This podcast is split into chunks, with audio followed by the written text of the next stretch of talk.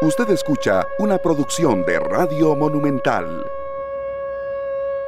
Tres con ocho minutos, queridos amigos, muchas gracias por sintonizarnos, por acompañarnos el día de hoy, miércoles 22 de marzo, una tarde muy bella, una tarde soleada, al menos aquí por el sector de la Uruca, en este Día Mundial del Agua. Compañeros, ¿qué tal? ¿Cómo los ha tratado el día? ¿Cómo muy va bien, todo? Muy bien, buenas tardes, buenas tardes Esteban, Luzania, súper, a Glenn en los controles también. A todos los que nos están acompañando a lo largo y ancho de nuestro país y también a los que nos sintonizan a través de Canal 2 Costa Rica por medio de nuestro Facebook también. Sí, así es. Eh, bueno, una tarde y una mañana sin agua, ¿verdad? Como por supuesto cuando nos bañamos, cuando nos lavamos los dientes. Eh, vamos a hablar un poco de esto con un especialista de lujo que está con nosotros ya en línea telefónica y también tomando en cuenta eh, ir un poco más allá de lo que se nos enseñaba a veces, serio, de que el agua es un recurso eh, infinito. Inagotable, Inagotable le decían a uno en la escuela. ¿Ustedes se acuerdan de eso? Totalmente, Claro, claro. totalmente. Ay, Dios Y- y mío, bueno, sí. Luego poco a poco se dio dando cuenta uno, serio, que de las guerras del futuro serán por el agua, o ya Sí, sí. incluso. Entonces, Claro, no, no, y, y recuerdo perfectamente porque pienso que todavía se da que quien tiene la posibilidad de hacer un pozo en su casa lo hace eh, a escondidas, ¿verdad? Porque ya no es tan, Sí, tan, tan fácil como era antes, que uno simple, sencillamente lo hacía y tenía agua natural ahí, digamos, sin, sin, haber, sin haber sido este, pasada por los tanques de acueductos, ¿verdad? Y se le robaba a uno un poquito de agua a los vecinos, sí. por decirlo de una manera, ¿verdad? Otro de los hay retos, un- sí. Hay un control mucho más grande en ese sentido y pues este, las cosas han cambiado porque nos hemos dado cuenta que, que no es tan así como inagotable, ¿verdad? Bueno, del todo no es así. No, no, no es así. Antes de darle la bienvenida al invitado de lujo que tenemos, eh, que bueno, vamos a decirles de quién se trata, don Bernardo Aguilar González, fiel oyente de esta tarde de Radio Monumental. Me encanta también porque es muy crítico y, y a mí eso me gusta mucho. Cuando, cuando uno hace algo en esta tarde y en la vida en general, que se lo señalen con argumentos, bueno o malo, y, y de verdad por eso incluso está aquí con nosotros. Él es abogado, economista, doctor en gestión ambiental, consultor y profesor de la maestría de Derecho Ambiental de la Universidad de Costa Rica. Imagínese usted. Entonces, más que calificado para hablar del Día Mundial del Agua con una canción, Sergio, que, que estamos casi hasta aplaudiendo, imaginando conciertos de mal país. Estábamos hablando ahora de si, si habíamos visto a Malpaís alguna vez en concierto. Sí. Yo los vi eh, para el traspaso de poderes de cuando llegó Laura Chinchilla Ajá. en, el, en la sabana. Hubo un, un concierto multitudinario ahí, Sí. gratuito. donde Estuvo Malpaís y el cierre fue con Rubén Blades. Sí, en las afueras del estadio, En ¿verdad? las afueras, sí, no se había inaugurado el Estadio Nacional sí, aún, sí. faltaban unos meses. Entonces el concierto fue en las afueras, eh, espectaculares los dos conciertos, ¿verdad? Y esta canción, pues sí, Esteban, que me recordaste temprano eh, Oh, claro. el tema del agua y que debemos de tener presente lo importante que es. Y aquí dice, huele a agua, monte adentro. O sea, ya Sí. cuando empieza uno a escuchar los truenos, ¿verdad? Braman, tambores, eh, porque realmente nosotros eh, eh, escuchamos los truenos, sentimos algo tan natural. Yo no me imagino para la gente que viene de países en donde no llueve. Sí, Hay países eh, que no tienen ni siquiera caños porque la lluvia no es, exacto. no es común. sí, sí, hay ejemplos, incluso algunas zonas, eh, ahora que recientemente se dio, ya no tan recientemente el tema del, del Mundial en Qatar, se ven cosas parecidas a lo que usted está mencionando, que de hecho se aprende mucho en esos eventos deportivos también, si uno quiere salir un poco del, del bendito deporte a veces, pero, pero es un ejemplo que usted está dando serio de cómo a veces nosotros no somos, no somos tan conscientes del privilegio que tenemos de que llueva, de que tengamos agua y de que hay que, que este, preservarla. Entonces, aquí hemos preparado preguntas y sobre todo también tomando en cuenta la opinión de ustedes en el Facebook Live Canal 2 Costa Rica. Don Bernardo Aguilar, como decíamos, abogado, economista, doctor en gestión ambiental, consultor y profesor con nosotros. Don Bernardo, muchas gracias de verdad por aceptar nuestro llamado, por estar en esta tarde. Una lectura inicial del Día Mundial del Agua 2023, cuando el llamado se centra en acelerar el cambio para resolver la crisis. Eh, una lectura inicial de cómo interpretar esta jornada y ahí iremos eh, teniendo una conversación. Bienvenido, don Bernardo. Bueno, muchas gracias, este, Esteban, por la invitación. Eh, lo primero que le tengo que decir es que yo estaba encantado ahora oyendo la música, porque esta canción de Malpaís es una pues, de, de mis eh, canciones favoritas. Entonces estaba sumamente entretenido escuchando. Casi, casi, casi me pongo a bailar aquí. En serio. Esa era la idea, don Todavía está tiempo, le ponemos por el volumen. ¿no? Esa era la idea. Nosotros ya sabíamos que era una de sus canciones favoritas, ¿ve? Por eso lo queríamos complacer, iniciando el programa. Muchas, muchas gracias. No, viera que, que a mí esta canción en particular me llegó mucho cuando yo viví fuera del país y me hacía mucho recordar a Costa Rica y la forma en que eh, el agua verdaderamente pues es un elemento, una, una hermana, por decirlo así, que nos acompaña muy, muy, muy de lleno en la cultura tica. Yo viví durante 10 años en el estado de Arizona y este verdaderamente pues cuando uno experimenta durante largo tiempo la diferencia en lo que es el grado de humedad entre un lugar como Arizona y un lugar como Costa Rica, este, viera cómo extraña uno los aguaceros de las tardes durante ocho o nueve meses del año.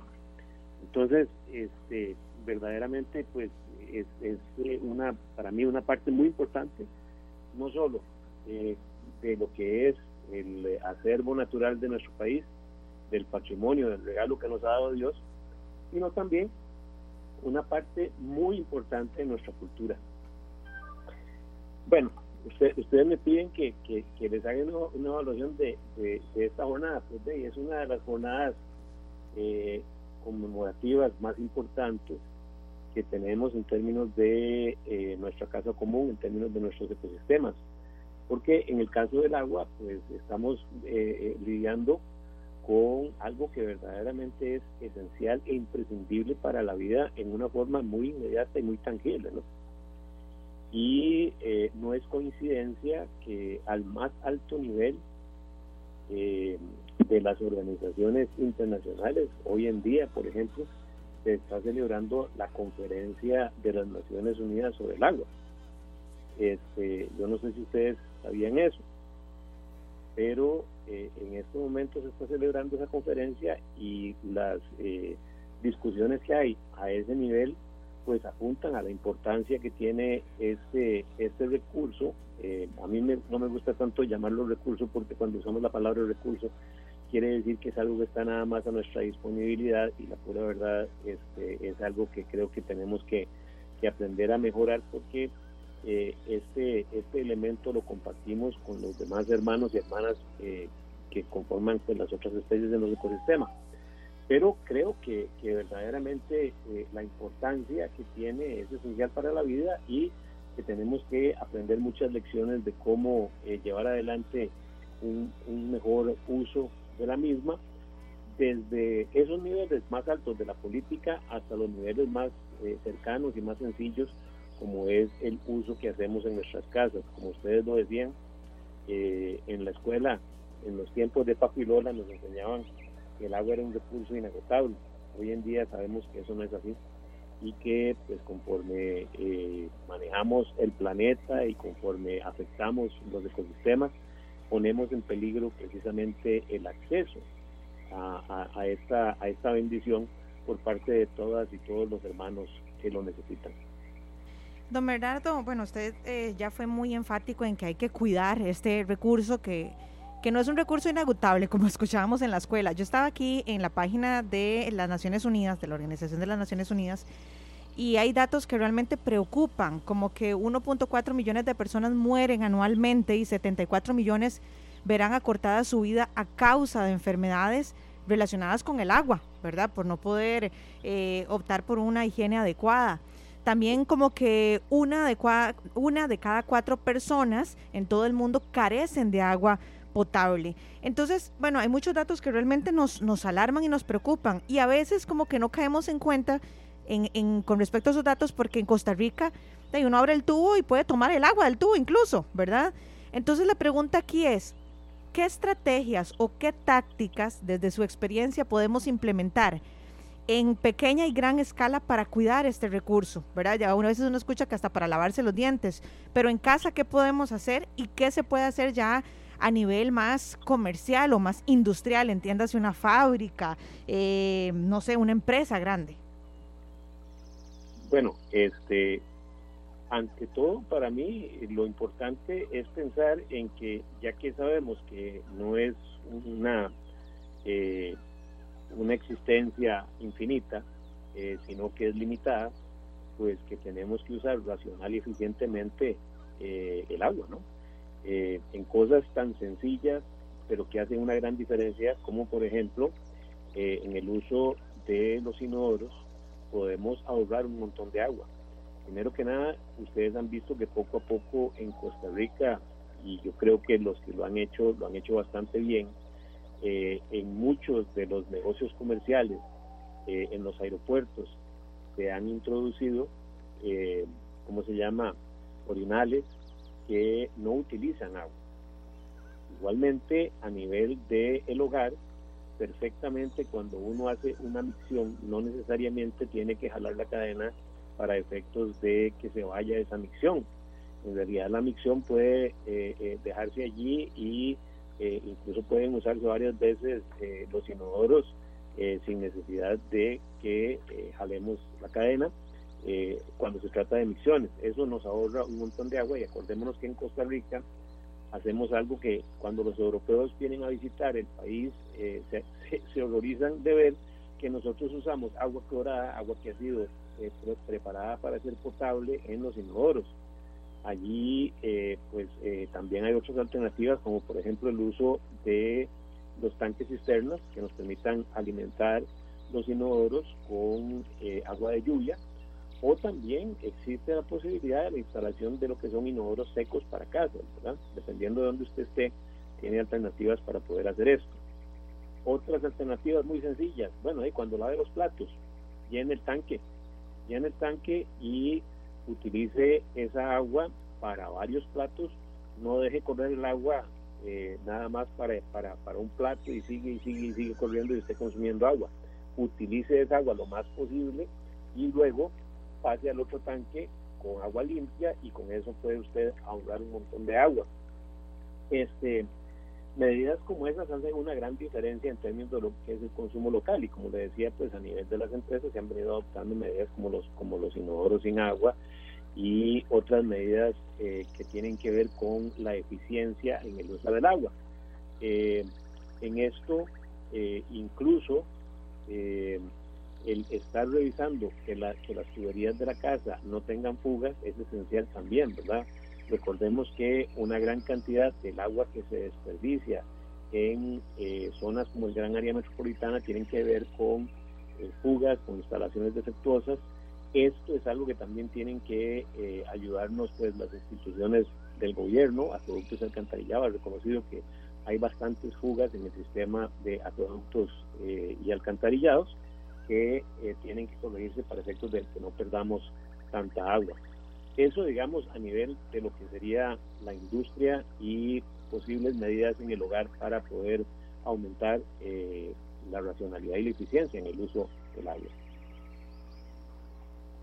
Perfecto, don Bernardo, eh, tenemos aquí de verdad una serie de consultas y sobre todo enfocadas a, necesidades reales eh, ya del 2023. Usted estaba hablando con respecto al tema de la conferencia de la ONU sobre el agua, que, es del 22 al 24 de marzo, arrancó hoy y culmina el próximo viernes. Hay cinco tópicos fundamentales, vamos a hablar un poquito de ellos, pero hay preguntas de oyentes de verdad muy, muy atinadas. por ejemplo, Gaby Martínez nos dice, buenas, saludos se puede utilizar el agua de lluvia para tomar. Yo creo que tal vez alguna gente al, escuchar esa pregunta considere que es absolutamente lógica, pero también tiene un trasfondo del proceso que lleva. Entonces le agradecemos a Gabriela Martínez, eh, don Bernardo, buenas saludos, ¿se puede utilizar el agua de lluvia para tomar? Yo creo que para efectos de prevenir cualquier tipo de contaminación bacteriana, el agua que no viene del acueducto y no ha sido clorada eh, debe ser hervida. Eh, para efectos de eliminar bacterias que puedan pues causarle daño a su salud. De lo contrario, yo diría que pues eh, lo mejor es continuar utilizando el agua de los acueductos que nos viene a las casas, que en un porcentaje muy alto en el país, eh, prácticamente 90 y tanto por ciento, pues está garantizada en términos de ser un suministro absolutamente limpio. Eh, don Bernardo, este, ahora que Esteban nombraba a Nueva York como la sede de esta convención o esta reunión tan importante que hay desde hoy hasta el próximo viernes 24, me pongo yo a pensar en una ciudad como esta, que está rodeada por agua, ¿verdad? Se ingresa, si uno va en vehículo, entra por el río Hudson, ¿verdad? Así es, don Bernardo, me corrige, cualquier cosa. Puede entrar por ahí. Tiene, tiene muchos ingresos, pero esa es una de las posibles entradas. El río del Este también, y bueno, y aquel mar maravilloso que tiene ahí, cualquiera que esté en esa ciudad no podría pensar que no tenga conocimiento del asunto de que algún día nos va a faltar el agua. Nosotros en Costa Rica, donde vamos, vemos cataratas, ríos, de todo y decimos, ¿cómo es que no tenemos agua? Bueno, es que no la hemos cuidado lo suficiente, don Bernardo. No la hemos cuidado. A veces, incluso gastando poquito agua, poquita agua, la podemos estar contaminando de forma innecesaria. Así es, tiene usted toda la razón y eh, nosotros verdaderamente lo que tenemos es un privilegio. Este, en, nuestro país eh, la disponibilidad de agua per cápita es muy alta y asimismo lo es eh, el uso. Nuestra huella hídrica es una huella muy alta por persona, precisamente porque nos hemos acostumbrado a esa abundancia del recurso. Sin embargo, pues como lo vemos, ya el, el AIA hace racionamientos en zonas, en diferentes zonas del país. Desafortunadamente, muchas de esas zonas son zonas eh, en las cuales tenemos comunidades urbanas marginales a las cuales eh, les toca pasar por esos razonamientos durante estos meses en los que estamos ahora, que son los meses secos, ¿verdad? Eh, y eh, tenemos que tener conciencia que si nosotros estamos en un lugar que recibe agua todo el tiempo, mire, esa es una de las bendiciones, por ejemplo, de la comunidad donde vivo yo, y eh, uno tiene que pensar que el agua que usted eh, desperdicia es agua que no le va a llegar a alguien que la va a estar necesitando, sino en Costa Rica, en el mundo. Recordemos que el porcentaje del agua que tenemos en el planeta Tierra, que es dulce, en realidad es un porcentaje bastante bajo en relación a toda el agua que existe el planeta, en el planeta, ¿verdad? Entonces, eh, el, el, que la tengamos como agua dulce o agua, agua fresca eh, sucede porque tenemos el ciclo hidrológico y, las lluvias y los mantos acuíferos, pues que nos dan la posibilidad de, tener ese acceso tan privilegiado como el que tenemos en Costa Rica. Don Bernardo, hace poco hubo una noticia que nos dejó a todos con la peluca parada, como digo yo, y es que de hecho el gobierno declaró emergencia por contaminación eh, de mercurio en fuentes de agua en Crucitas. Cuéntenos un poco, usted como, como especialista en, la gestión y la cultura ambiental y en la economía ecológica, ¿cuál puede ser la afectación que tenga el mercurio en el agua? Porque a veces los que no estamos inmersos en este mundo podemos pensar de que de no, le damos dos días y ya estamos listos. Cuéntenos un poco a grosso modo cuál podría ser el impacto para los humanos de tener esta contaminación tan pronunciada en esta zona. Ya, lo que pasa eh, con el mercurio y el cianuro es que son eh, elementos químicos pues que no son fáciles de desaparecer y tienen una presencia eh, digamos que sea más allá de ciertos parámetros como los que establece por ejemplo la convención de, de Minamata pueden ir teniendo consecuencias importantes. En el caso del mercurio nos dice la Organización Panamericana de la Salud que eh, si se inhala o se ingieren eh, compuestos de mercurio o se expone la piel, ¿verdad? Se pueden incluso tener eh, trastornos neurológicos, trastornos de comportamiento, temblores, insomnio, pérdida de memoria, efectos neuromusculares, cefalia o disfunciones cognitivas y motoras. Es, es, un, es un posible daño bastante importante.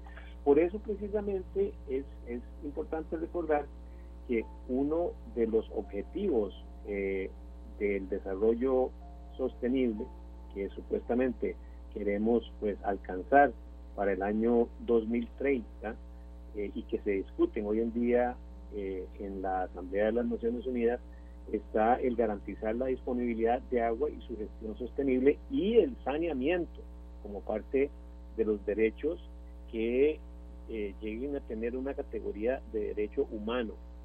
En Costa Rica, recordemos que el artículo 50 de nuestra constitución al menos nos garantiza que el acceso al agua es un derecho humano y está protegido a la par del derecho a un ambiente sano.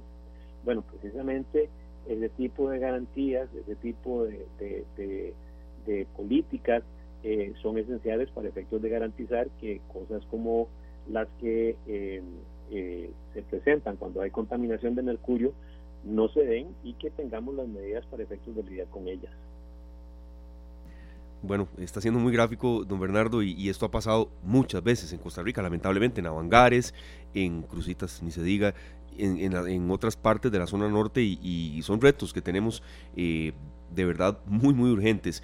Rápidamente, don Bernardo y los amigos oyentes que nos están escuchando, em, en esta convención, en esta conferencia de la ONU, que hacía mención serio también en la pregunta y usted al arranque de la entrevista, don Bernardo, agua, hay cinco tópicos muy, digamos, los más relevantes, agua para la salud, agua para el desarrollo sostenible, agua para el clima, la resiliencia y el medio ambiente, agua para la cooperación y que sea la década de la acción del agua.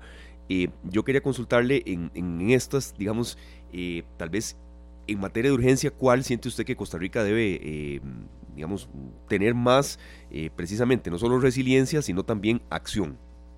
Bueno, vamos a ver. Primero que nada, el acceso, ¿no?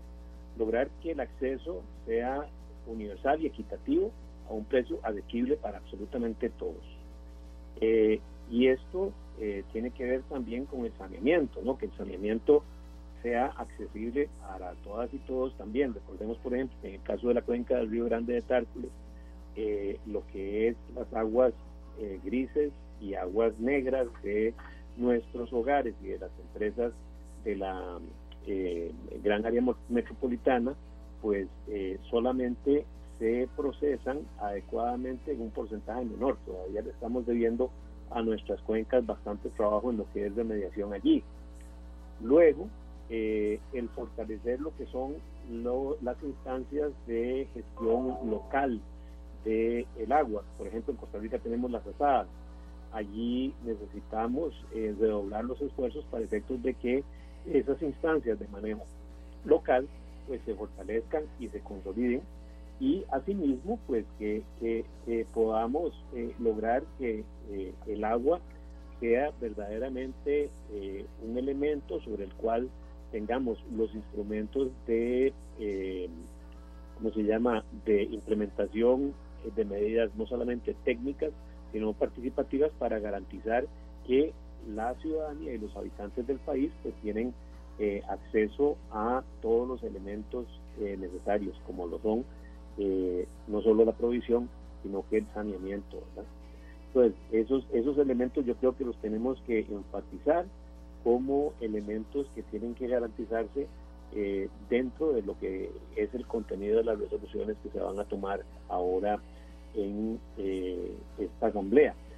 Un asunto muy importante y es que estamos hablando de un bien de demanial, es decir, que le pertenece a todas y todos, ¿verdad? Y muy importante el hecho de que se mantenga así para garantizar que su acceso es democrático y que su acceso pues se hace más allá de la lógica de los mercados. Este, hoy estaba yo leyendo un, eh, reportaje, un artículo en el cual eh, se criticaba mucho la, el asunto de la venta del agua embotellada. Eh, el agua embotellada pues, es, verdaderamente algo que nosotros consumimos y que muchas veces no nos damos cuenta de hecho de que hay países y hay lugares y quizás esto sea el caso de Costa Rica en los cuales el agua embotellada en realidad no es una necesidad.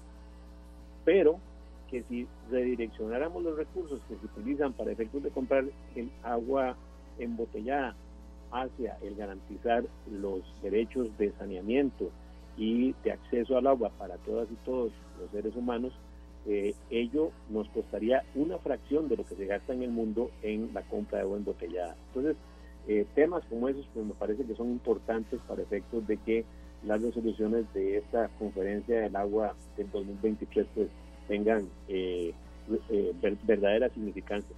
Don Bernardo, hemos avanzado mucho los costarricenses en cuanto a la educación en torno al manejo del agua y cuánto podemos aportar los medios de comunicación para que esto se incremente cada día más. Hemos avanzado en términos de la educación, hemos avanzado en términos de la comprensión, tenemos entidades e instituciones que tenemos que saber eh, fortalecer y defender, como es la Dirección de Aguas del Ministerio del Ambiente, eh, desafortunadamente, eh, eh, hoy en día pues, la administración decidió que no íbamos a tener un viceministerio de aguas. Creo que eso fue un paso atrás. Este, y me parece pues que uno de los elementos más importantes eh, que tenemos que lograr es la modernización de la normativa respecto a las aguas en el país. Estamos todavía con una ley de 1942, que es la que regula el agua en el país, que está absolutamente obsoleta, que fue hecha para cuando, por ejemplo, áreas como el Valle Central eran básicamente plantaciones de café y eh, pastizales, y que pues tiene que actualizarse eh, de manera que logremos una verdadera gestión integral, democrática y participativa del agua a nivel del país, con plena participación de los habitantes del mismo y pues con una serie de criterios técnicos eh, modernos y eh, contemporáneos que nos van a garantizar la resiliencia y la duración de este, este acervo natural que tenemos en el país. Perfecto, don, Bernardo, le, quitamos ya últimos cinco minutos. Gracias de verdad por habernos dado eh, luz, sobre todo en ejemplos tan claros. No queremos hacer una entrevista con respecto a este tema, sobre todo de, básicamente que, eh, que el agua y la tierra son indisolubles. No, no, ir un poquito más allá, sobre todo en materia de necesidades y de, y de estado actual en el país.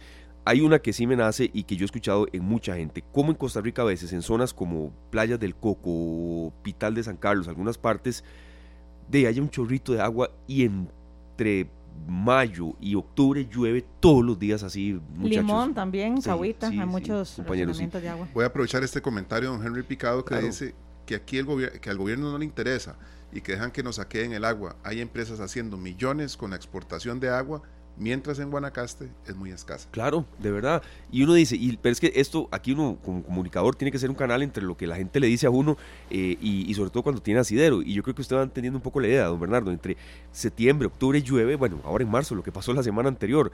¿Y qué pasa? Entonces es una distribución desigual, mal hecha, fallos en acueductos. Sí, sí, sí. Sí, vea, eso, eso que comentan ustedes y que comenta un Henry Picado de la Federación Ecologista este, es un punto muy importante y tenemos que aprender en el país a comenzar a dimensionar esto de la siguiente forma. Eh, el, el, problema de la inequidad en el país no es un problema solamente en cuanto al acceso de oportunidades de empleo o un problema en cuanto a el ingreso. El problema de la inequidad también se manifiesta en cuanto a lo que es el acceso al patrimonio natural del país, ¿verdad? Y a los beneficios de ese patrimonio natural Desafortunadamente, eh, ahí tenemos bastante que avanzar. Eh, hay efectivamente usos que desde una perspectiva de equidad social, pues no están cumpliendo eh, con, la priorización adecuada, de manera que se garantice un acceso sin interrupciones a todos los municipios del país, mientras que en, en, algunos de los usos pues se ve que hay dispendio. Ustedes mencionaban los casos de las costas. Bueno, en nuestras costas eh, muchas veces tenemos campos de golf que están siendo regados con agua y, eh, digamos que el manejo de esas aguas no es la cuestión más eh, sostenible o la cuestión más equitativa para efectos de suplir o garantizar el suministro a las comunidades que rodean estos campos. Ese es solo un ejemplo y hay muchos otros más. Eh, hablábamos del caso, por ejemplo, de la venta del agua embotellada y demás, pues que, tenemos que reconsiderar verdaderamente desde una óptica de equidad en lo ambiental. Eh, el país eh, tiene que comenzar a abrazar esa óptica si queremos verdaderamente seguir siendo no solamente una democracia social y representativa o participativa, sino también una democracia ecológica. Don Bernardo, eh, le voy a hacer una, una, una, última pregunta porque ahora fuera de micrófonos, antes de comenzar la entrevista, estábamos los tres conversando aquí, eh, Esteban, Sergio y yo, de que cuánto durábamos bañándonos, ¿verdad? Precisamente por este tema. Sergio fue el que dijo que duraba menos porque dice que no tiene pelo, entonces que dura menos, ¿verdad? Eh, yo los domingos no. Esteban dice que como, como el, fin el sábado no se baña, el domingo dura un ratico más y yo imagínese con este cabello, ¿verdad? No, no, la pregunta va eh, eh, en función de esto, o sea, ¿cuánto sería bueno que duremos bañándonos? Porque uno a veces escucha que dos minutos, que cuatro minutos, que, que no, que entonces tenemos que mojarnos y después cerrar la ducha y después, pero ¿cuál sería la recomendación puntual que usted nos da en este campo, en esta área? Sí, no, yo creo, yo creo que, que eso eh, depende de varios factores, pero yo creo que lo más racional en esto, primero que nada, es pensar en que eh, para efectos de usted darse una ducha, ahí eh, siempre y cuando no se esté tomando el agua, sí existiría la posibilidad de que usted pueda utilizar eh, agua de lluvia, en segundo lugar, el hecho de que si no está utilizando agua de lluvia y está utilizando agua potable, pues lo más recomendable es que ahora el tubo se moje su cuerpo, se enjabone, se ponga el shampoo y eh, las demás cosas que usted se ponga en el pelo y que solamente abra el tubo para efectos de enjuagar y eliminar el, jabón, ¿verdad? Eso, por supuesto, con la mentalidad de que por más que se sienta rica el agüita tibia, pues eh, estamos utilizando un, un, elemento pues que verdaderamente es escaso y que le hace falta a todas y todos los habitantes del país, ¿verdad? Claro, don Bernardo, ¿habrá algún, algún método para captar el agua de lluvia, verdad? Porque eh, podemos decir, bueno, ponemos un tanque cerca de una canoa, de un bajante, pero de ahí el techo puede estar sucio, ¿verdad? Correcto. Eh, que eso es muy importante. Sí, hay, sí, hay, sistemas, hay sistemas que tienen filtros y demás que le permiten a usted hacer eh, un tipo de limpieza del agua que usted capta en sus tanques, sistemas. Excelente. Eso, esos están disponibles en el comercio con bastante frecuencia. Bueno, eso es, eso es algo que me tenía a mí ahorita con, con esa duda, porque creo que es una opción muy importante para tomar en cuenta. ¿verdad? Tenemos muchísima lluvia, podemos tener agua para lavar la ropa, para los inodoros, para bañarnos. Una última, una última tal vez acotación aquí. Eh, es muy importante que pensemos que la planificación y el manejo a nivel de eh, el recurso eh, o a nivel de la hermana agua, como la llaman los compañeros de la encíclica Laudato Si, este, eh, debemos manejarla con un criterio de eh, regionalización. Es decir, tenemos que comenzar a, ver el recurso eh, desde una perspectiva de cuencas, desde una perspectiva de mantos acuíferos, de manera que podamos tomar decisiones más informadas y con mayor noción de cuál es la disponibilidad que tenemos y cuál es el impacto que estamos causando. Eso es un proceso que va eh, avanzando en el país, pero que necesita todavía muchísimo más impulso y en eso pues eh, el apoyo de las entidades técnicas y de, la, de la sociedad civil es muy importante. Tenemos que comenzar a pensar en cuencas, comenzar a pensar en mantos acuíferos y eh, de esa forma pues mejorar el uso que le hacemos a la agüita. Así es, a la agüita, a esa que no nos puede faltar y, tratamos de hacer una entrevista balanceada con temas, a ver, normales, cotidianos, como lo que Luzania preguntaba con respecto al tema de la ducha. No estoy diciendo que, que Luzania solo hizo una pregunta, a ver, básica de cotidianidad, porque hizo otras, pero entre los tres decidimos Esteban, que me voy a resentir. No, no, no, no, quiero que eso quede muy No, no, cierto, no, que estábamos hablando de eso antes de ir al aire. Sí, sí, sí. Sí, pero, pero queremos ir un poco más allá, no, solamente de que lavarnos los dientes, sino y mientras nos enjuagamos, eh, qué sé yo, algo tan básico, pero que todavía seguimos fallando, ¿verdad? Por eso no podemos dar por sentado el hecho de que vamos a tener agua toda la vida o que es un recurso inagotable como solíamos escuchar. Eh, le queremos agradecer muchísimo, don Bernardo, por haber sacado de su tiempo y por ayudarnos a entender este tema y sobre todo a generar conciencia. Muy amable. Bueno, eh, muchas gracias más bien a ustedes por la oportunidad y que Dios les bendiga. Gracias, igualmente. don Bernardo. Nos atendió don Bernardo Aguilar, el doctor en gestión y cultura ambiental, experto en economía ecológica, hoy hablando del Día Mundial del Agua. Así que bueno, compañeros, generemos conciencia, amigos oyentes también.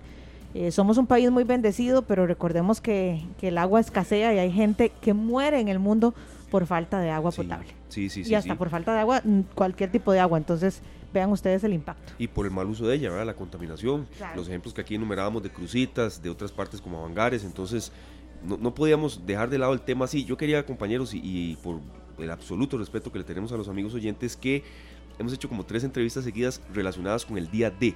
¿verdad? Y, y, la agenda de esta tarde no va en eso. Todos los días hay día de algo, ¿verdad? Entonces, hoy fue el día del agua, ayer la hicimos, Dios mío, el Alzheimer está Ayer fue el día de... síndrome de Down, de la persona con síndrome de Down. el Día Mundial del Síndrome de Down, que por cierto en la noche nos pidieron copia del programa y eso a mí me alegra muchísimo eh, de, que de que generamos conciencia, ¿verdad?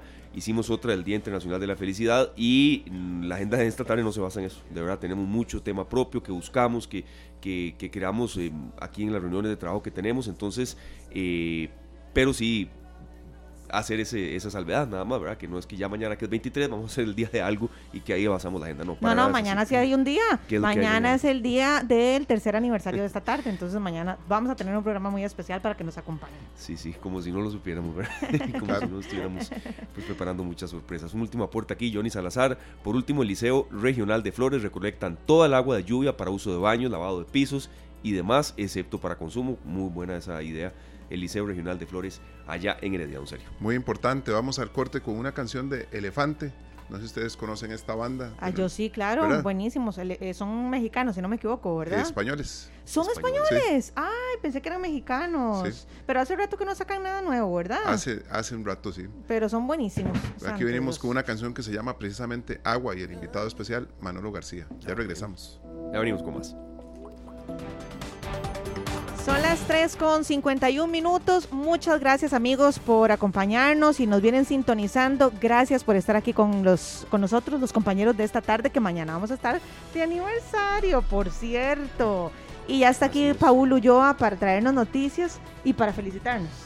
Correcto. Ah, me lo imaginé de un principio. No, y- ¿Cómo me les va? Y nosotros a él, así como, no venía necesariamente a eso, pero no, bueno. no, no, no, no, no, no, está bien, sí, hay que felicitarlos. Mañana es una fecha interesante, es una fecha eh, que en lo particular a mí me llama mucho la atención. Mañana te, te enterarás. Porque es el Día de la Me- Internacional de la Meteorología, ¿no? Sí, Ta- también. También. Ah, ok. bueno, Además de y además de que es el de aniversario de esta tarde. Además Ah, es el aniversario de esta tarde. ok, muy Pero bien. es, es un día interesante, así que eh, no, muchas gracias. ¿Cómo están? ¿Cómo lo han pasado? Todo muy Bien, gracias Sí, a Dios. Semana de mucho brete. Buenísimo, Sí, buenísimo. sí. Pero casi tienen que ser la semana. Claro que sí. Esteban, no podemos Claro. vivir en, en- No, en- no, no. en- ¿cómo es que se llama? En pensar que todo va a ser una fiesta. No, no, sobre Solo todo yo. ah. El único Pero- que, ple- que piensa que todo es una fiesta aquí es Don Glenn. Nada más. Pero es que me vuelve a ver Glenn como diciendo semana de mucho brete, como si estuviera yo con mis amigos de los sábados, ¿verdad? Bueno, de mucho trabajo, semana de intensa labor. No, no, Bueno, este- no importa. qui- Quiere decir que está bien. Ujú. Sí, sí. Bueno, Si hay trabajo es porque tenemos salud. Así que bueno, eso es una gran bendición. exacto. Pero hey, gracias a Dios, todo va bien. Hoy traigo una de esas noticias que le Buenas. gustan a los Qué dicha, ya era hora. Hoy le traigo una de esas noticias. La Autoridad Reguladora de los Servicios Públicos está tramitando una rebaja de 84 colones en el litro del diésel, de 80 en la gasolina regular y de 30 colones en la super. Eh, esto supera la expectativa de disminución que tenía la refinadora costarricense de petróleo Recope. Así que de esta forma, el diésel bajaría de 717 a 633 colones, de 756 a 676 y la super de 777 a 747. Así que a veces uno dice que está en esta guerra de, de- de relaciones públicas que se tiene la Arecep y Recope, podríamos decirlo así, a veces el que sale ganando, a veces, A veces, a veces, como en este caso, como en este caso, es el consumidor. ¿Por qué? Porque dice la, la Arecep que es esto, este ajuste supera la expectativa de disminución que tenía la refinadora costarricense de petróleo Recope. Así que, Paulo, lo que no me queda claro es, ¿esto empezaría a regir a partir de cuándo? bueno, está, esto es un trámite, está todavía tramitando, Ah, así perfecto, que vamos ya. a esperar ya. eh, que sea eh, publicado en el diario oficial La Gaceta y que entre a regir el día, al día siguiente de su publicación. Recope además está anunciando una rebaja adicional de 16 colones en los tres tipos de combustible. Esto como consecuencia de artículos que fueron eliminados de la convención colectiva de esa institución por la sala constitucional. Así que, vean qué interesante. Sí, así es.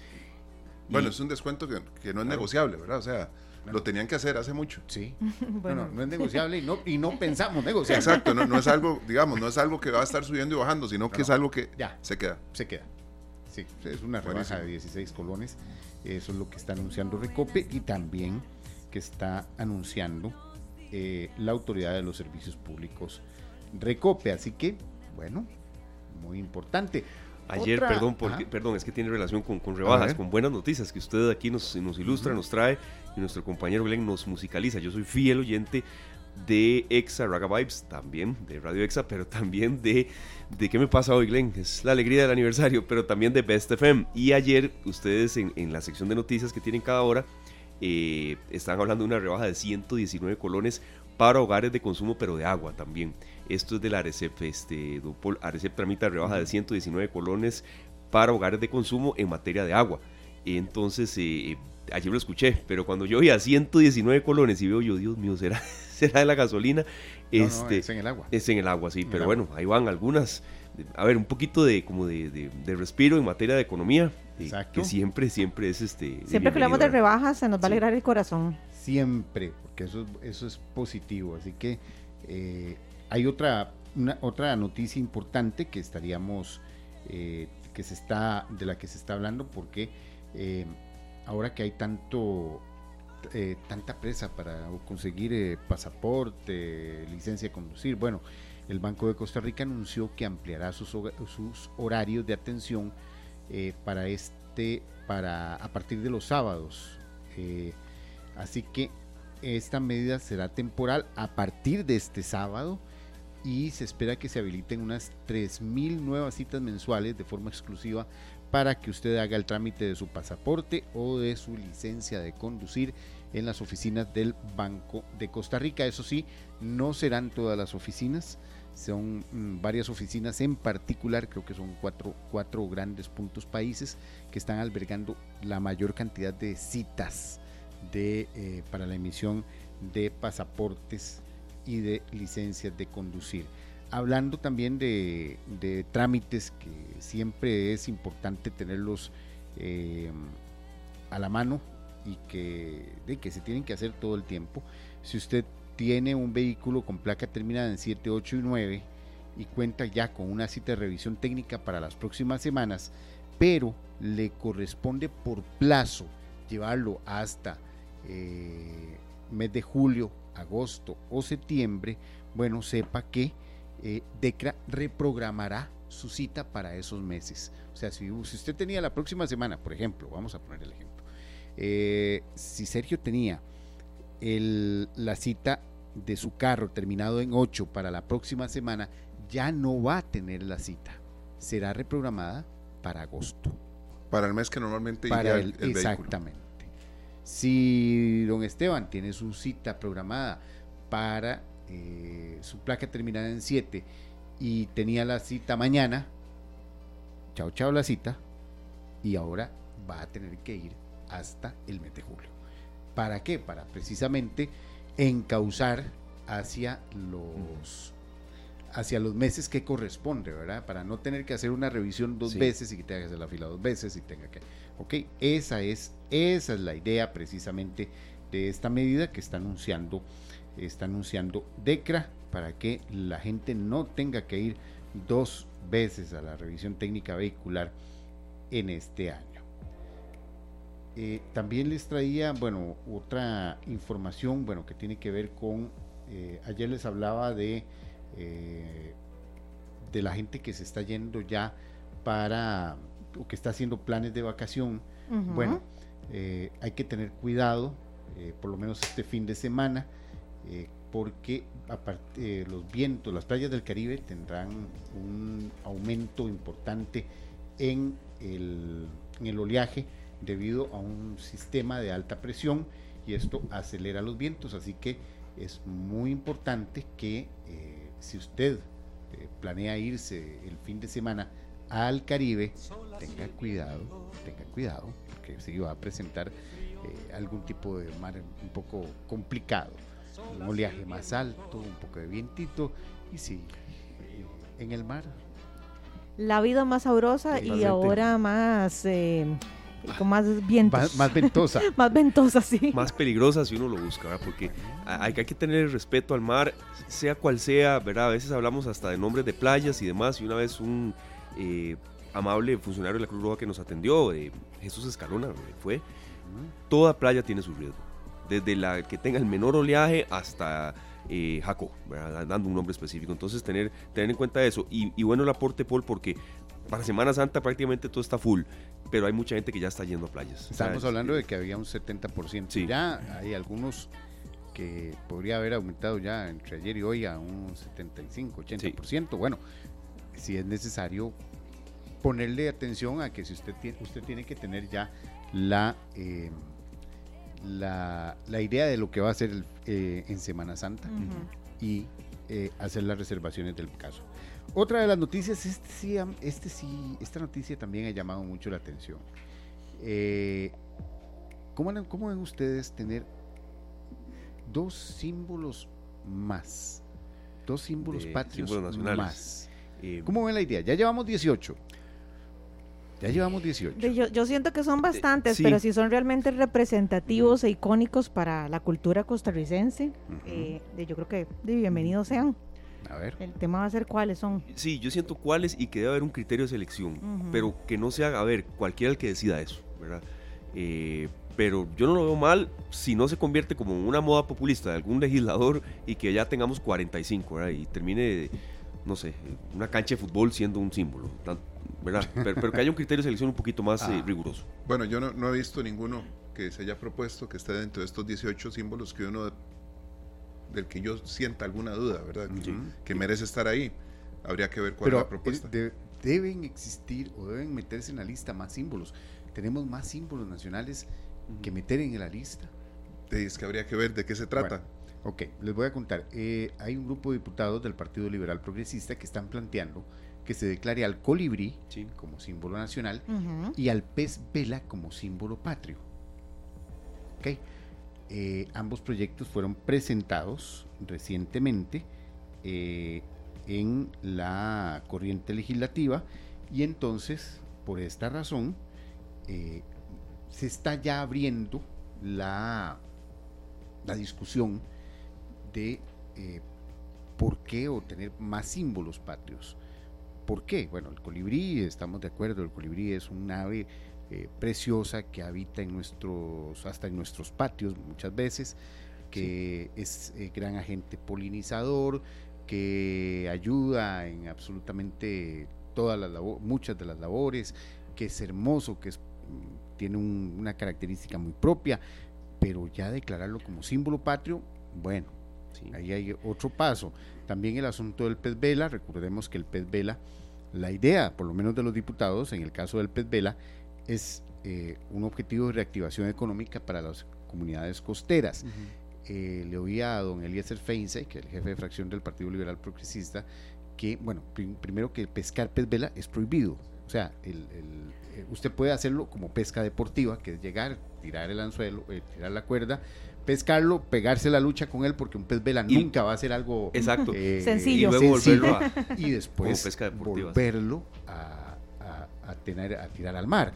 Eh, pero eh, que esta pesca o declarar al pez vela como símbolo patrio, o sea, estás pescando un, símbolo patrio, incentivaría el turismo, el turismo en este caso, que es un turismo distinto, según los datos que don Eliezer aportó, eh, por ejemplo, se eh, casi siempre vienen en grupos de cinco y lo que se gastan, eh, lo que gasta aproximadamente un grupo de turistas de pesca deportiva son casi 40 mil dólares en, este tipo de, actividad.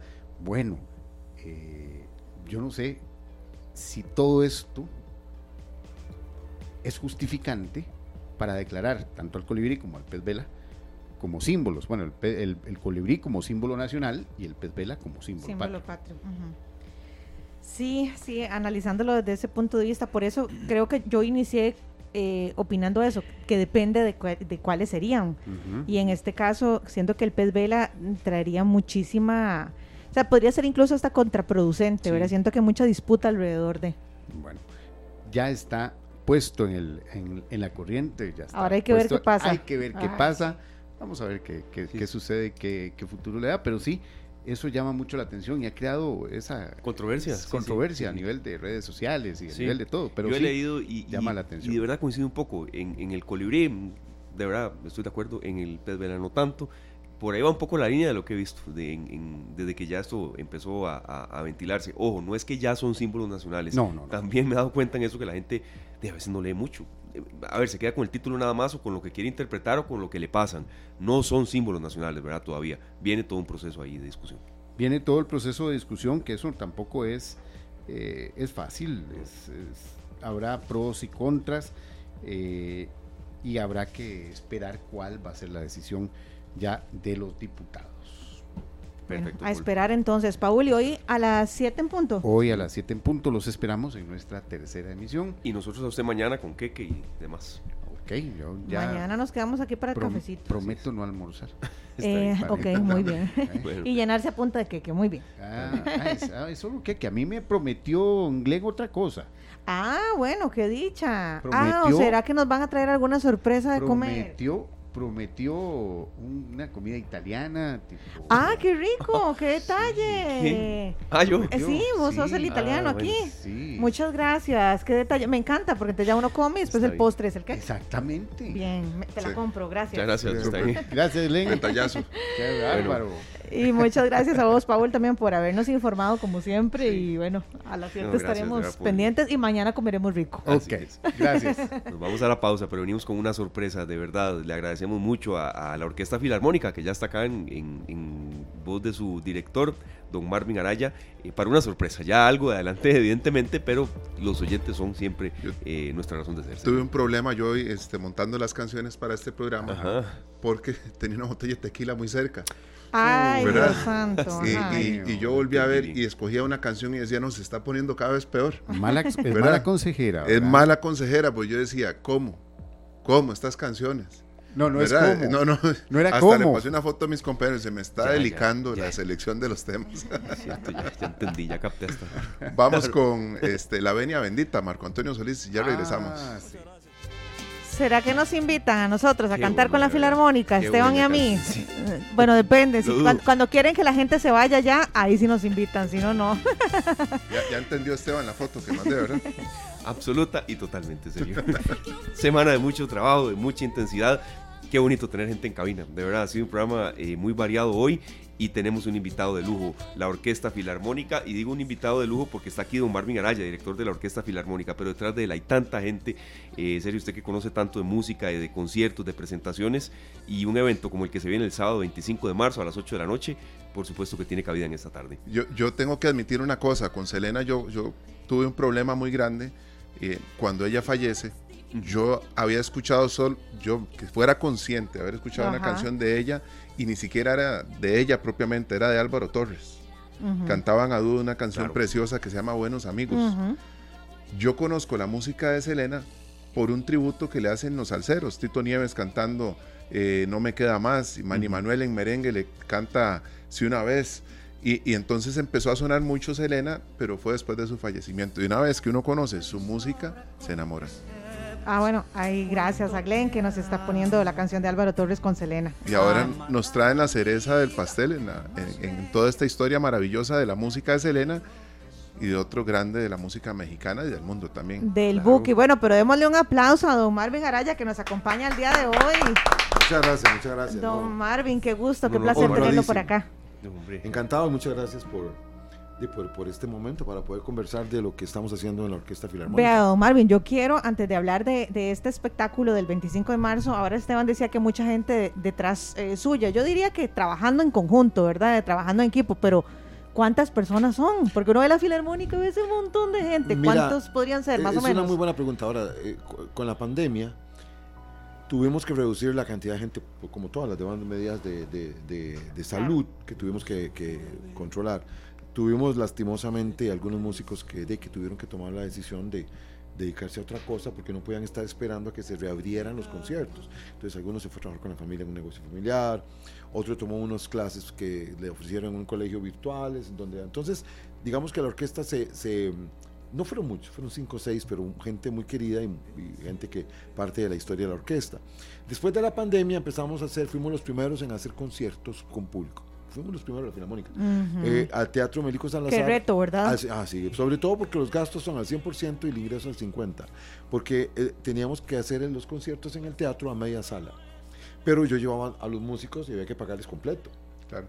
y eh, la gente se le cobraba, pero eh, aunque vendieras todas las entradas, era solo la mitad, pero logramos mantenernos gracias al, al amor de los músicos, que somos una familia de músicos, tenemos, algunos tienen 20 años de tocar conmigo, compañeros de la orquesta tienen 45 de ser compañeros míos de orquesta, de tocar en, cuando empecé yo hace 50 en la Sinfónica Juvenil.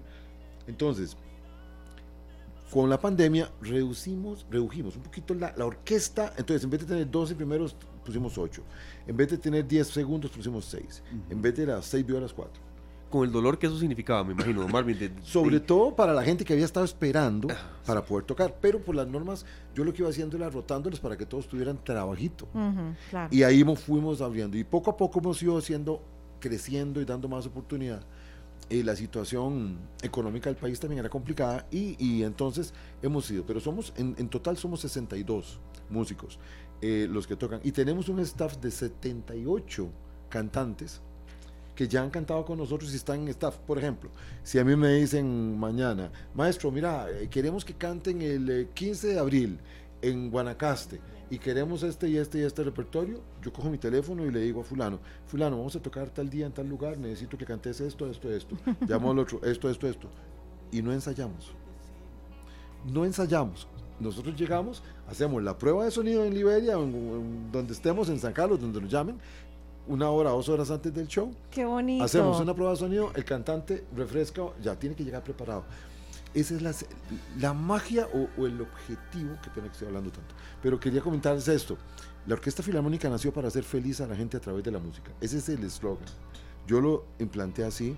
Mis hijos después hicieron cargo de la orquesta conmigo, son mis socios, Mario, Marvin y Sofía. Y ahora Lucas, mi nieto, que está, me hasta me opina qué concierto tengo que tiene seis años, tiene seis años y me dice, y me dice, Toto, tenés que tocar eso con la Filarmónica. Entonces fíjate que hacer feliz a la gente a través de la música. Ok. ¿Qué significa eso? Eso significa que si a vos te gusta el rock, yo voy a hacer- te gusta tal grupo, yo te voy a hacer un concierto vos y vos dices, como un concierto con orquesta con los temas que me gustan. Sí. ¿Qué implica subir el nivel de todos? Ojo, el cantante está acostumbrado a tocar ese concierto en un bar lleno de gente tomando birras, con la licuadora sonando, con la gente conversando y todo, y el mae canta y la gente lo escucha. Se puede decir más aquí, ¿verdad? Sí, claro, El mae por canta y La supuesto. gente lo escucha. La gente lo escucha. ¿Ok? ¿Qué pasa en el teatro? Primero, la gente viene, se sienta, no hay ningún distractor. La única cosa que tiene es ver para el frente al artista. Tiene el artista un escenario que es un teatro y una orquesta atrás para cantar. ¿Cuántos artistas profesionales desearían poder hacer un concierto con una orquesta atrás a teatro lleno? Bueno, los cantantes ticos tienen esa oportunidad porque la filarmónica se los da. ¿Qué queremos con esto? Que el cantante crezca profesionalmente, se vea forzado a mejorar, que el público sea más exigente, porque ahora yo estoy oyendo, estoy escuchando, estoy viendo, veo el espectáculo y digo, mira qué bien, qué bien, este muchacho sí que canta bien. Entonces no hemos, pueden buscar, gracias a Dios. No hemos tenido ni un solo comentario negativo de maestro. Es que los oí la semana pasada tocando rancheras y sonaba espectacular, pero Pink Floyd no le suena bien. Cero. Usted va y dice, Marvin Araya es un amante de Pink Floyd. Claro. Y yo O de Guns N' Roses. conocía ahí- Guns ahí N' Glenn- Roses, ahí sí. Glenn lo puso de O fondo. conocía dos piezas de Pink Floyd. Yo. Y me dicen, es que todos los temas de Héroes del Silencio, qué bruto maestro, ¿cómo se lo sabe? Uno me sabía, pero tuve que estudiar, Claro. prepararme. Sí, Eso sí, se claro. trata. Entonces la gente va y se siente feliz. Porque Es la vida de un músico responsable, eso que usted está es diciendo. que es profesional. don- don Tenés que ser muy honesto Ujú. con la profesión. Periodista, ingeniero, agrónomo, veterinario, albañil, lo que sea. Tienes que ser muy... Sí, sí, sí. Para que la gente valore lo que haces, pero sobre todo uno. Y el público se mantiene fiel. Nunca nos han preguntado, ¿quién va a cantar? ¿O quién van a tocar para ver si vamos? La gente, hemos tenido fe pública. La gente llena el concierto y no sabe qué oír a oír. A lo mejor no tocamos la canción que querían oír, pero por supuesto uno se preocupa por tener los, los temas más importantes. Básicamente eso es. Entonces, yo hago feliz a la gente a través de la música, por eso tocamos de todo, menos reggaetón, aunque estoy a una corta distancia de hacer Ay, un Dios concierto. Ay, Porque Dios hay mucho, hay un mucho cantante bueno. Yo admiro mucho a Bad Bunny. Mucho, mucho. Respeto mucho lo que hace. Es innovador, hace cosas. Claro, hay muchas letras que no, que no, que no me interesan, pero El mensaje, tal andaba en. Marruecos, anduve en Marruecos y en Egipto. Y oyen Bad Bunny. O sea, En en, las Marruecos discotecas en Marruecos se oye Bad Bunny. Y vos vas a España y no hablemos de eso. Vas a Europa y no hablemos de eso. ¿Cuál cantante es- está? Entonces, de algo tiene que estar haciendo que le está llegando, le está hablando a un planeta entero. Que no es lo, mi favorito, pero tengo que respetarlo porque obviamente es un músico que ha hecho cosas en, eh, encomiables para mí. Y, y, y entonces, eh, como te decía, claro, los seguidores de la Filarmónica y mis hijos me dirían, pa, no, y no, no, no, pero tal vez. Sí, sí, sí, entiendo perfectamente. Queremos hablar un poquito, este, don Marvin, en, en esta conversación, creo que también un poco de, porque tenemos buen tiempo, de los 20 años de ustedes, ¿verdad? Eh, ¿Qué ha sido lo más complicado que han enfrentado? Eh, tam- también la parte de selección, cuando a un músico quizá hay que decirle, puede estar aquí, pero tiene que ensayar más, tiene que mejorar esto u otro. que- ¿Cómo han sido estos 20 Vieras años? que muy buena ¿verdad? pregunta, muy buena. Buen entrevistador este muchacho. Ajá, ve, ve, Buena pregunta. Por Por eso, lo, por lo- por eso lo nombramos Por jefe. eso lo tienen jefe. Está muy bien, es una lección sabia. Son preguntas que he aprendido muchas de mis compañeros en estos blogs. ¿Ves? De verdad se lo digo. Sí, en serio. no, Sí, bueno, gracias, imagínate, no, no, muy bien. ¿Sabes por qué? Un buen entrevistador es la persona que pregunta algo que nadie sabe la respuesta. Cuando alguien pregunta algo que es- todo el mundo sabe lo que va a contestar el otro, no tiene sentido. Y a veces pasa, en el fútbol pasa mucho. ¿Qué se siente haber ganado el campeonato? ¿Está feliz? De claro que está feliz. En fin, ahora la cosa es esta. Está triste porque le metieron 5 a 0. Está Exactamente, triste, está triste. está- exactamente. Entonces, la cosa es esta. La Orquesta Filarmónica, cosas difíciles. Cuando se me fueron varios músicos porque me dijeron, yo no he estudiado tanto para tocar con la Santanera. Una orquesta de cabaret. Y me dolió. Y yo le dije, mira, pero ¿cómo? Y se me fueron cinco músicos cuando yo decidí hacer la Filarmónica con la Santanera. De repente, yo dije, bueno, voy a hacer que la Santanera siga siendo la Santanera y haga así. Y yo no voy a querer bajar ni subir, no, voy a hacer así toda esta música. Y lo hicimos. Y grabamos un disco espectacular de la Santanera. E hicimos seis veces, seis años consecutivos, la Sonora Santanera junto a la Orquesta Filarmónica para el Día de la Madre y fueron llenazos totales y estaban fascinados. Esa música de Bernardo Quesada, que hizo los arreglos de esa música, le dio la vuelta después de la Santanera con un montón de orquestas y andaban haciendo conciertos con orquestas sinfónicas.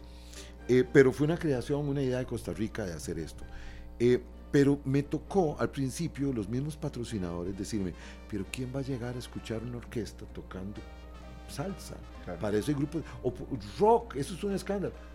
No se pierdan los conciertos de la Filarmónica, porque ustedes van a escuchar cómo se adapta y se transforma y la gente siente esa energía. Ahora, como me decías, tienen que prepararse y estudiar mucho, pero mis músicos son extraordinariamente buenos.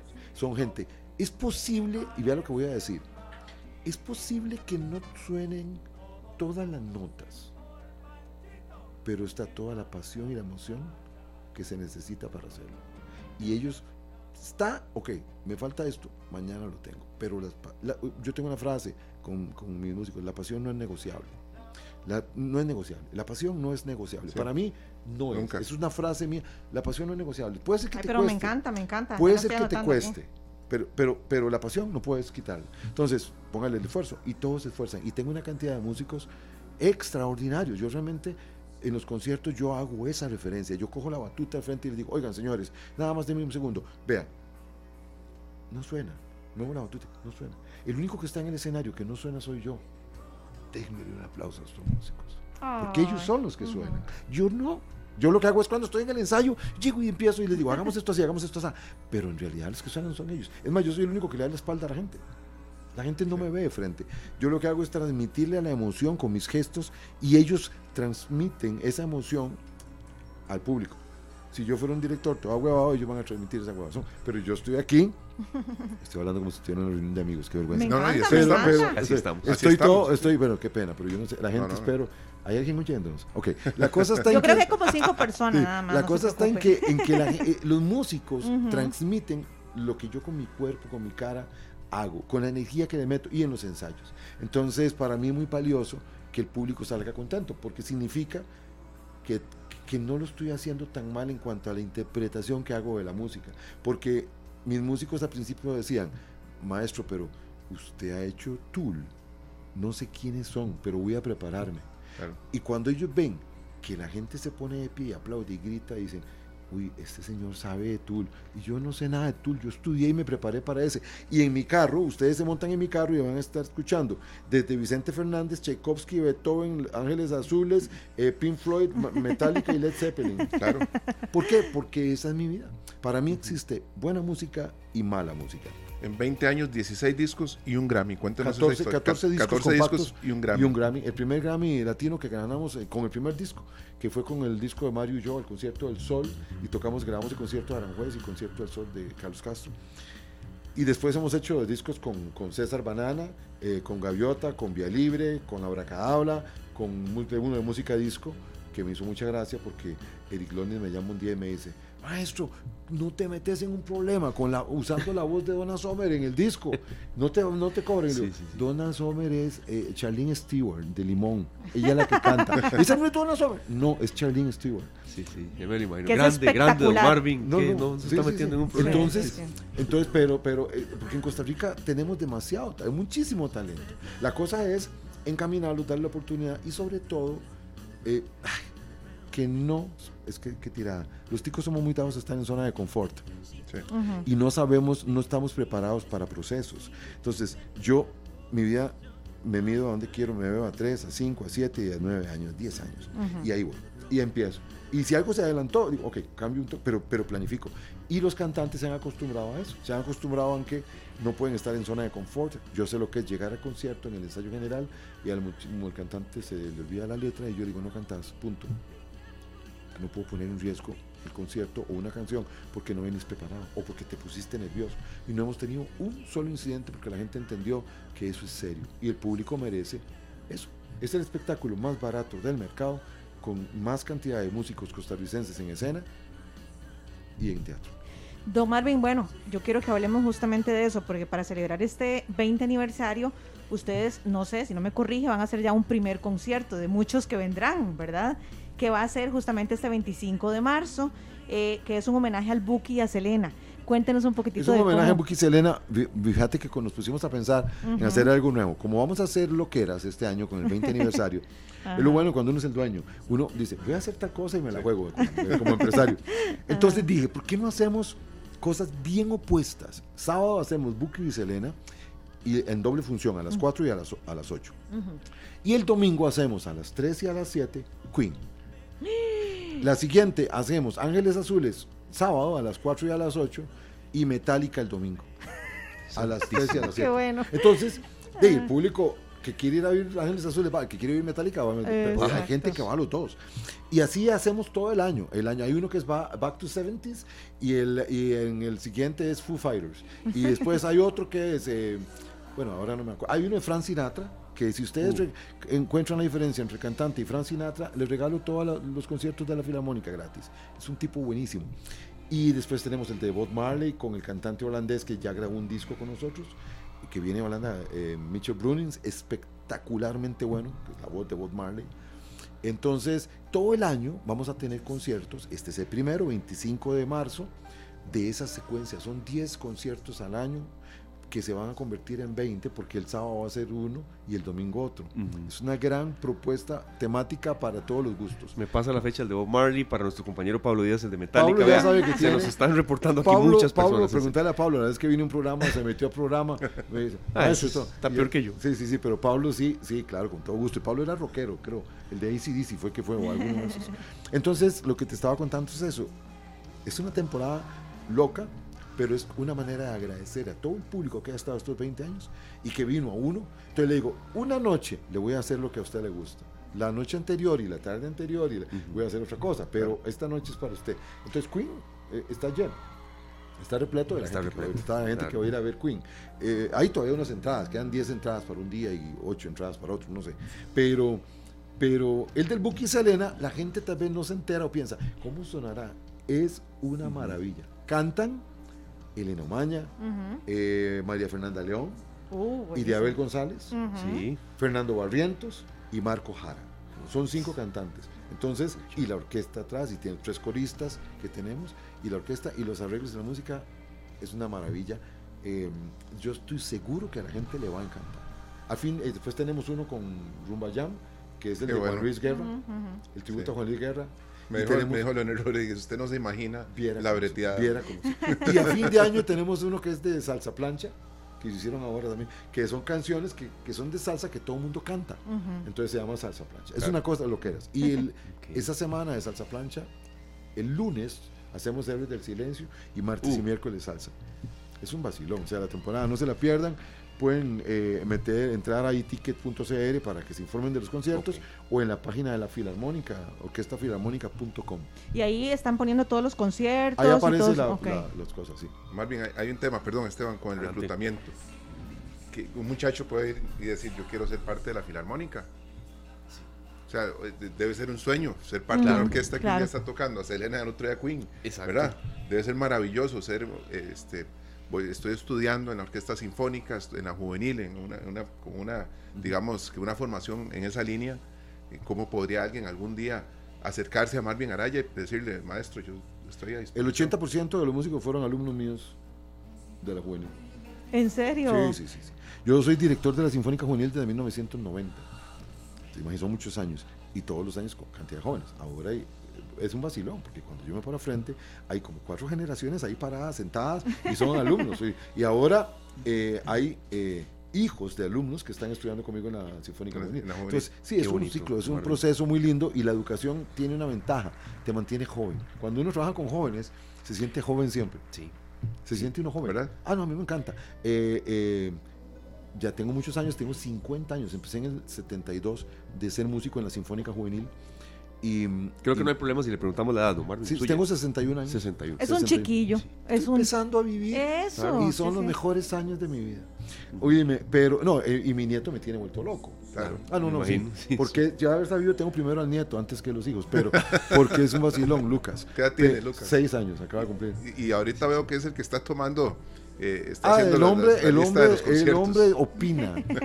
El hombre- pero sí, estoy fascinado. Entonces, eh, yo quiero invitarlos y, y aprovechar este espacio porque ustedes llegan a mucha gente. Yo los oigo siempre, los escucho cuando puedo en la tarde. Eh, hoy estaba escuchando lo del agua que me pareció sumamente interesante. Tenía algunas dudas, algunas las preguntaste vos de las que yo tenía, pero es muy interesante porque eh, nos informamos, pero disfrutamos. Es muy ameno.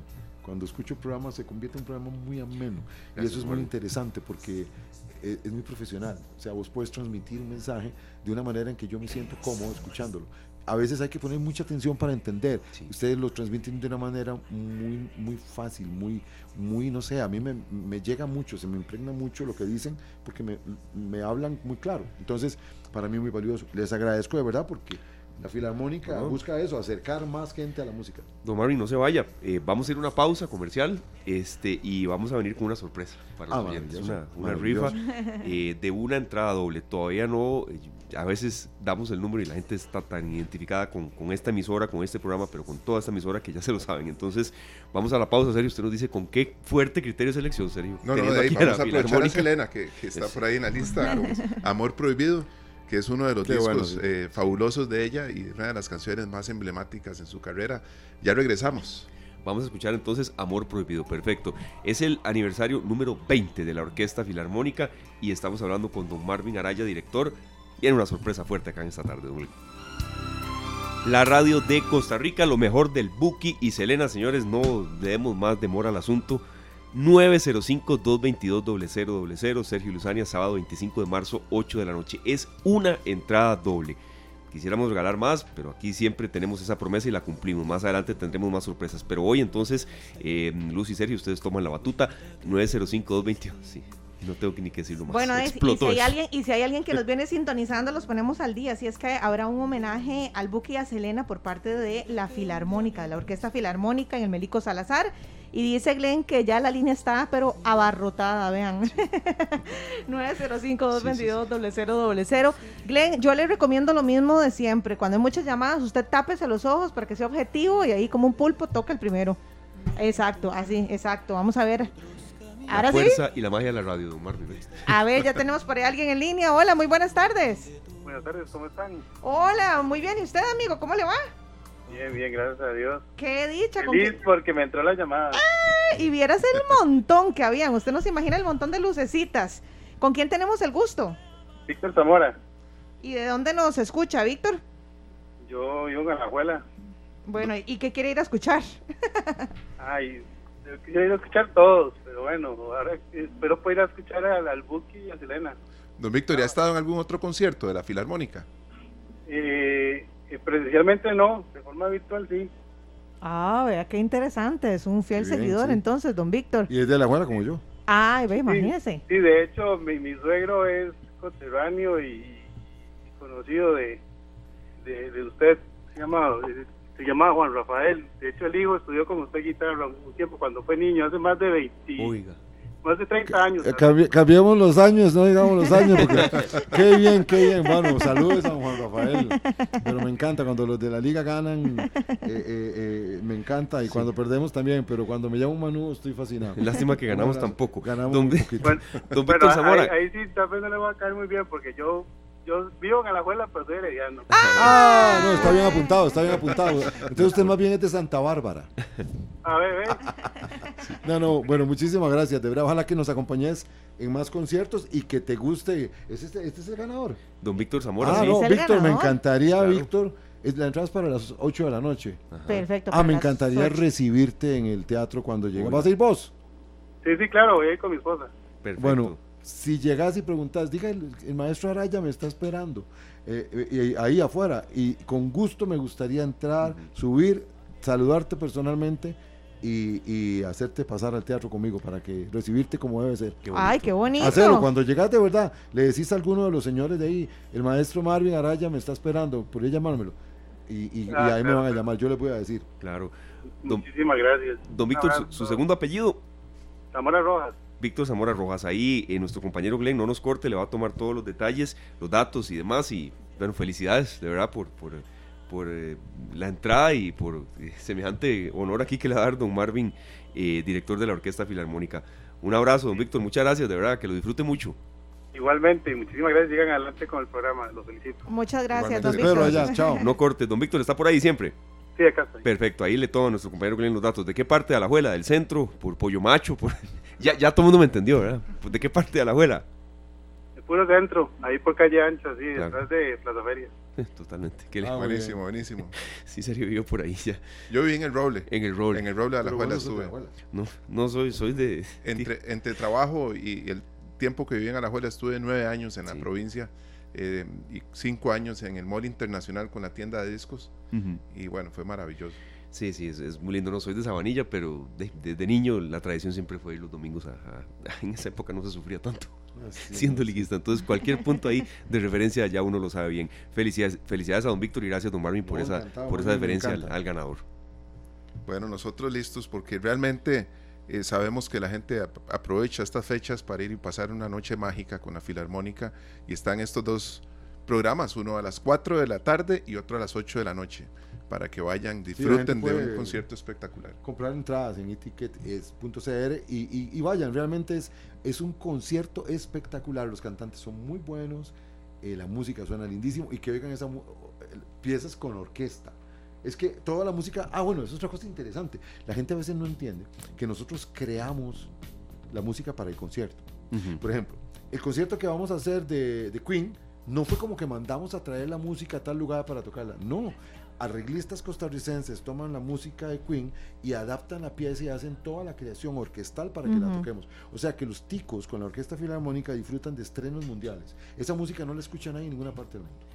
Solo en Costa Rica. Bueno, invitados, invitados a que sigan entonces la página, don Qué Marvin, bonito, porque ahí ya ustedes tienen el, el repertorio de conciertos que habrá durante todo el año. Toda la programación está ahí. ¿Cuál era la página de nuevo? Orquestafilarmónica.com. Perfecto, don Marvin, muchas gracias por habernos Encantado acompañado. y les agradezco mucho y Sí. ojalá que los vea cantando en algún momento. Claro que sí. Eh, Sí, completamente, sí, sí. aunque, ahí- aunque sea ahí detrás de las gradas, pero sí, ahí, Claro ahí estaremos. Muchas gracias. Es que es muy importante eh, la historia en 20 años porque los que seguimos a ciertos artistas cuando escuchamos la Orquesta Sinfónica Filarmónica viene con un arreglo especial para Braulio, para Diango, para Claro. Banana, para uno dice es impresionante. Pero Impresionante, mucho, Omar, sí. de Sí, sí, verdad sí, que- eh, para- y, y para los artistas. Yo nunca voy a olvidar a Armando Manzanero el día que tocó. Sí. Fue el primer concierto nuestro. El primero en la historia de la Filarmónica fue en mayo del 2003 con Armando Manzanero. Y me dijo, después del primer concierto, maestro, Costa Rica me dio lo que México siempre me ha negado. Un teatro y una orquesta. Ah, Nunca había cantado con orquesta. Wow. Y en un teatro para cantar a la gente, porque no cantaba así. Eh, y, y después ya hicimos varias veces él. Lo pasó mismo con la Santanera, con el consorcio, con Braulio, con Diango, con Gaviota, con Mocedades, con, con, un montón de cantantes. Eh, eh, Braulio, y, y grabamos disco con Braulio. Claro. Con César Banana, en fin.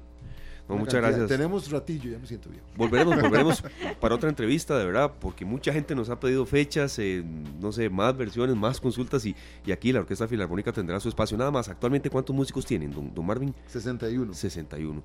Pues es bastante, Sí, son que- mucha gente, que mucha logró- gente. Dice don Gustavo que country, que cuando hay country. Ah, qué bueno, sí, Ah. claro, ahí es bailongo. Hacemos bailes también. Bueno, excelente, copiadísimo. Muchas gracias. Muchas gracias, Marvin. de verdad, don Marvin, por haber venido. eh, a Héctor de promoción, nuestro compañero que nos dio todo este soporte también. Y a todas las personas que han estado con nosotros hoy en un programa muy variado en el que nos vamos motivadísimos, inyectadísimos para mañana, programa de aniversario, tercer aniversario de esta tarde, Ustedes señores. saben lo que dice este Freddie Mercury, esa pequeña cosa llamada amor. Crazy little thing called love. Así nos despedimos. Feliz tarde, gracias. Que la pasen muy bien. Este programa fue una producción de Radio Monumental.